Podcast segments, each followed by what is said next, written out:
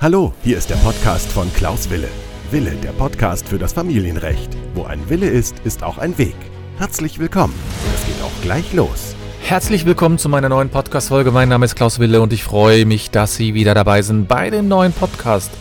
Wille, der Podcast für das Familienrecht. Und heute geht es um Jahr 2024. Nämlich, so kommen Sie gut durch das Jahr 2024.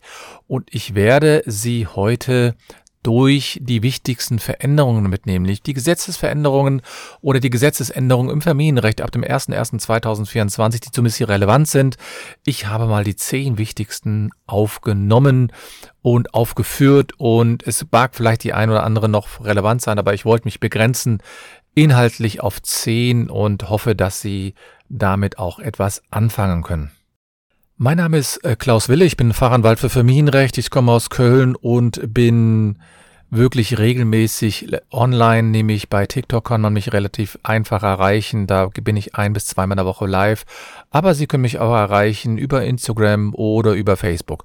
Heute geht es um die zwölf wichtigsten, um die zehn wichtigsten Veränderungen im Familienrecht ab dem 01.01.2024. Die eine oder andere ist noch nicht ganz fix. Also zum Beispiel äh, das Thema Vaterschaftsurlaub ist zumindest angedacht und schon sehr konkret in der Planung. Aber ich habe sie mal mit aufgenommen, auch um dann hinterher vielleicht mal zu prüfen, ob das Gesetz wirklich umgesetzt worden ist. Die erste wichtige Veränderung betrifft den Mindestlohn. Der gesetzliche Mindestlohn steigt ab dem 1. Januar 2024 und zwar, wenn man es genau nimmt, steigt der im Jahr 2024 zunächst auf 12,41 Euro pro Stunde. Und Anfang 2025 soll der dann nochmal steigen, nämlich auf 12,82 Euro. Das heißt, innerhalb eines Jahres soll es jetzt um 41, Euro, 41 Cent steigen und dann nochmal um 41 Cent. Das ist jetzt kein großer Wurf. Ne? Es war ja sogar mal angedacht, den auf 14 Euro zu erhöhen. Da sind dann einige äh, Verbände gegen Sturm gelaufen und deswegen gab es jetzt diese moderate Erhöhung. Die nächste betrifft auch, die nächste Veränderung betrifft auch die Vergütung, nämlich die Mindestausbildungsvergütung für Auszubildende. Diese darf nicht unterschritten werden und ab dem ersten Lehrjahr soll man dann 649 Euro bekommen, im zweiten Lehrjahr 766 Euro, im dritten Lehrjahr 876 Euro und im vierten Lehrjahr 909 Euro. Das bedeutet aber jetzt nicht, dass man nicht mehr bekommen darf, sondern das ist ja der Mindestbetrag. Das ist genauso beim Mindestlohn. Es gibt einige Bereiche, da ist der Mindestlohn zum Beispiel im Tarifvertrag erhöht worden und zwar höher auf als 12,41 Euro. Und das gibt es natürlich auch bei der Ausbildungsvergütung. Also lasst euch nicht irritieren, wenn ihr in eurem Bereich vielleicht sogar mehr bekommt. Ich weiß, da würde man sich freuen drüber. Aber das, hier geht es ja um das Minimum. Eine weitere Veränderung im Jahr 2024 betrifft die Minijobs. Im Zuge der Mindestlohnerhöhung wurde auch gleichzeitig auch die Obergrenze für die sogenannten Minijobs erhöht. Die war, sind ja bekannt gewesen früher unter 450 Euro Jobs. Dann gab es jetzt im letzten Jahr die 520 Euro Jobs. Und jetzt wird der Minijob auf 538 Euro erhöht. Die sind ja steuerrechtlich und sozialversicherungsrechtlich besonders günstig für einige Arbeitnehmer und Arbeitnehmerinnen und deswegen auch so attraktiv. Und das heißt also, wenn ihr noch einen Nebenjob habt, dürft ihr jetzt 538 Euro verdienen. Eine groß diskutierte Veränderung gab es oder gibt es ab dem 01.01.2024 für die sogenannten Bürgergeldempfänger oder auch Sozialhilfeempfänger, früher Hartz IV, alles sind so Begriffe, die im, in diese Richtung laufen. Das heißt ja jetzt Bürgergeld. Und ab dem 01.01.2024 gibt es eine doch sehr erhebliche Erhöhung, nämlich alleine, Alleinstehende erhalten 563 Euro pro Monat und da gibt es sozusagen 61 Euro mehr. Das ist also schon eine große Erhöhung. Ich würde mal sagen, so circa 12 Prozent sind das, die man auf einmal mehr bekommt. Jugendliche zwischen äh, 14 und 17 bekommen 51 Euro mehr, nämlich 471 Euro. Die Kinder bis zum sechsten Leben, Geburtstag bekommen 357 Euro und zwischen 6 und 13 bekommen sie 390 Euro. Hier gibt es also eine große Erhöhung, deswegen war sie auch so diskutiert, weil es wirklich ein großer Betrag ist.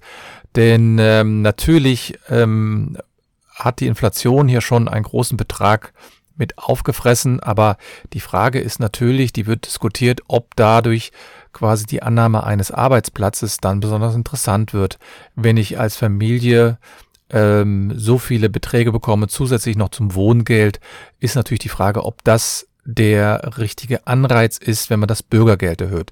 Andererseits gibt es eben auch Menschen, die sind dringend darauf angewiesen, die können vielleicht gar nicht mehr arbeiten unter keinen Umständen und dann muss man überlegen, ob man denen hier nicht etwas äh, zugutekommen lässt. Wie auch, wie dem auch sei, das ist natürlich hier eine wesentliche Erhöhung und ich kann nur äh, jeden trotzdem ermutigen, einen Arbeitsplatz anzunehmen, denn das hat auch etwas mit dem Selbstwert zu tun, wenn man ähm, selbst was geschaffen hat und selbst etwas produziert hat oder selbst irgendwo integriert ist beim Arbeiten. Das kann schon auch etwas wichtig für einen selbst sein.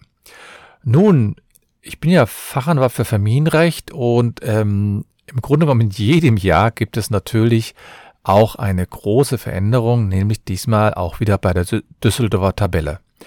Und die Düsseldorfer Tabelle ist ja in großer, großer Diskussion gewesen oder ist sie immer noch, weil man natürlich sagt, äh, es gab hier eine Erhöhung, mal wieder nenne ich das jetzt mal, nämlich schon im letzten Jahr gab es eine Erhöhung zur Düsseldorfer Tabelle und da hat man natürlich gesagt, ja, also ähm, die Düsseldorfer Tabelle sollte oder sollte mal wieder sich erhöhen.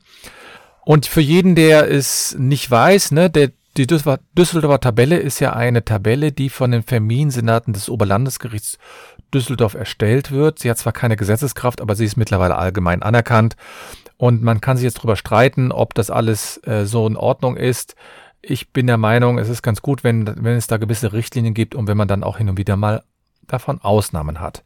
Nun, der der Mindestunterhalt wurde hier erhöht und auch die Einkommensgrenzen. Ich will vielleicht so ein paar wesentliche Veränderungen der Düsseldorfer Tabelle hier mitteilen. Ich werde da aber auch bestimmt noch mal eine Sonderfolge machen, weil es doch sehr, sehr wichtig ist, wie man damit umgeht. Zum einen wurde jetzt die Einkommensgruppe ähm, angehoben. Das heißt, die erste Einkommensgruppe endet nicht mehr bei 1900 Euro, sondern bei 2100 Euro. Und das hat jetzt zur Folge, dass der Mindestunterhalt von denen gezahlt werden muss, die weniger als 2100 Euro verdienen. Und der Mindestunterhalt für Minderjährige sieht also jetzt wie folgt aus, dass nämlich eine Erhöhung stattfindet. Es gibt also in der ersten Altersstufe, das heißt bis sechstes Lebensjahr, bekommt man jetzt 480 Euro und das ist eine Erhöhung um 43 Euro. Hier muss immer noch berücksichtigt werden, dass die Düsseldorfer Tabelle natürlich zur Folge hat, dass man hier zwar 480 Euro in der ersten Düsseldorfer Tabelle stehen hat, aber wenn man mal weiter runter scrollt bei der, beim PDF, die man bei der Düsseldorfer Tabelle ja bekommt, da gibt es nämlich auch den Zahlbetrag. Und dadurch ist der Bezahlbetrag nämlich nicht 480 Euro, sondern 355 Euro. Der kommt deswegen zustande, weil wir das Kindergeld hier noch berücksichtigen müssen. Das heißt, die Beträge, die ich jetzt nenne, 541, 551 Euro und 645 Euro, die betrifft die weiteren Altersstufen. Das sind aber nicht die Zahlbeträge, sondern da werden jeweils noch die Kindergeldbeträge zur Hälfte abgezogen. Bei der zweiten Altersstufe, nämlich bis zur Veränderung des zwölften Lebensjahres, bekommt man 551 Euro. Das ist immerhin eine Erhöhung um 49, 59 Euro. Und wenn man jetzt mal das davon 125 Euro wegen der Kindergeldbeteiligung abzieht, dann sind das immerhin noch 426 Euro. Und die dritte, dritte Altersstufe, die ist also sozusagen bis zur Volljährigkeit und das sind dann 645 Euro abzüglich 125 Euro, das sind dann 520 Euro. Aber hier gibt es insgesamt auch eine Erhöhung um 57 Euro. Also es gibt dann doch schon eine große Erhöhung. Und wenn man die weiteren Einkommensstufen sich dann anschaut, dann steigen die Bedarfssätze sozusagen so zwischen 5% und 8% an. Und das bedeutet natürlich, gerade für die Unterhaltsschuldner gibt es dann eine erhöhte Verpflichtung und deswegen kann ich nur jedem auch ermutigen, auch wenn es einfacher gesagt ist, vielleicht als getan, dass man sich beispielsweise einen Minijob sucht. Die Düsseldorfer Tabelle hat aber auch gleichzeitig noch eine Erhöhung, nämlich der notwendige Eigenbedarf, also der Selbstbehalt gegenüber unverheirateten Kindern und gegenüber den volljährigen unverheirateten Kindern bis zur Vollendung des 21. Lebensjahres wird auch erhöht. Das heißt, der Selbstbehalt erhöht sich nunmehr von, der Selbstbehalt erhöht sich nunmehr auf 1200 Euro bei nicht erwerbstätig Verpflichteten und bei den erwerbstätig Unterhaltsverpflichteten auf 1450 Euro. Das heißt, wenn ich keine, keine Erwerbstätigkeit habe, habe aber trotzdem Einkommen, dann ist die Grenze bei 1200 Euro, die mir verbleiben. Aber hier möchte ich nochmal auf etwas Wichtiges hinweisen. Gerade bei denjenigen, die erwerbstätig sind, da steigt ja der Selbstbehalt auf 1450 Euro. Trotzdem darf man jetzt nicht davon ausgehen, dass, dann, dass man automatisiert keinen Unterhalt mehr zahlen muss. Das ist ein Irrtum. Das ist einfach ein Irrtum. Denn durch die erhöhte Erwerbsobliegenheit wird man hier auch äh, weiterhin zum Unterhalt verpflichtet werden. Und deswegen möchte ich dazu nur aufrufen, sich vielleicht eher darüber nachzudenken, wie man noch an weitere Einkommensquellen kommen kann. Die Düsseldorfer Tabelle, die ist, wird ja jährlich überprüft. Sie äh, wird immer sozusagen als Maßstab hinzugezogen, aber ich möchte hier nochmal darauf hinweisen, dass die meisten Gerichte die doch anwenden und man dann nur im Ausnahmefällen auch mal was anderes bekommt. Ja, das sind jetzt die fünf wichtigsten Veränderungen im Jahre 2024. Und ich werde noch eine zweite Folge veröffentlichen und werde dort weitere wichtige Veränderungen euch mitgeben, die im Jahre 2024 hier relevant sind. Das heißt, das ist der erste Teil der Veränderungen im Jahre 2024 und in der nächsten Folge werde ich dann eine zweite Folge machen, nämlich zu den, zu den weiteren Veränderungen. Beispielsweise Stichwort Vaterschaftsurlaub oder Elterngeld wird verändert etc. etc. Ich habe hier also noch einige interessante Veränderungen in petto. Ja, falls ihr mir folgen wollt, könnt ihr das natürlich gerne machen. Ihr könnt mir natürlich auch gerne mal eine Nachricht, eine Bewertung schreiben oder ihr könnt mir gerne bei TikTok folgen. Da halte ich eigentlich ähm, ein bis zweimal in der Woche ein eine Live-Veranstaltung zum Familienrecht. Das heißt, dort äh, gebe ich mir ein Thema vor. Meistens ist es dann Unterhaltsrecht oder Sorgerecht oder auch manche auch Scheidungen da und dann kann man da allgemeine Fragen stellen. Da werde ich versuchen, dann wirklich für euch einen Mehrwert zu bieten. Falls ihr Fragen habt, könnt ihr sie gerne natürlich an mich richten. Ihr könnt gerne auch eine Beratung bei mir buchen. Anwalt.anwalt-wille.de ist meine E-Mail-Adresse. Ich wünsche euch erstmal eine schöne Zeit und die zweite Folge werde ich ähm, in den nächsten Tagen auch online stellen zu den wichtigsten Veränderungen im Familienrecht. Und danke für die Aufmerksamkeit. Nicht vergessen, wo ein Will ist, ist auch ein Weg.